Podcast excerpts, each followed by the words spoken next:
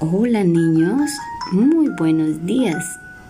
Hoy vamos a contar un nuevo cuento de Tracy Moroney. Este cuento se llama Cuando estoy triste.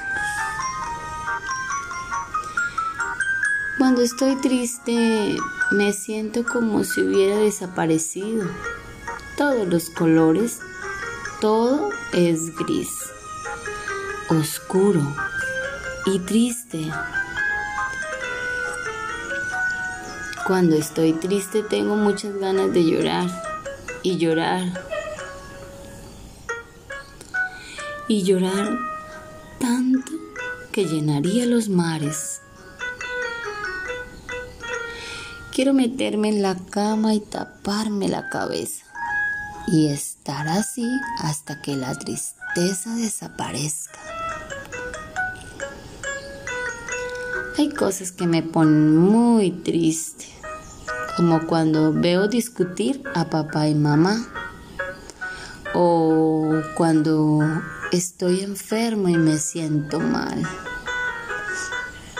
o cuando alguien o quien quiera se muere. Estar triste no es malo, pero siempre ayuda a hablar con alguien de ello. A veces compartir tus sentimientos con otra persona hace que te sienta mucho mejor. Cuando me siento triste, me gusta que me cuiden y me mimen, que me bañen en agua calientita escuchar canciones bonitas. A veces al estar con mi familia y mis amigos hace que me sienta mejor aunque ni siquiera tengo ganas de hablar.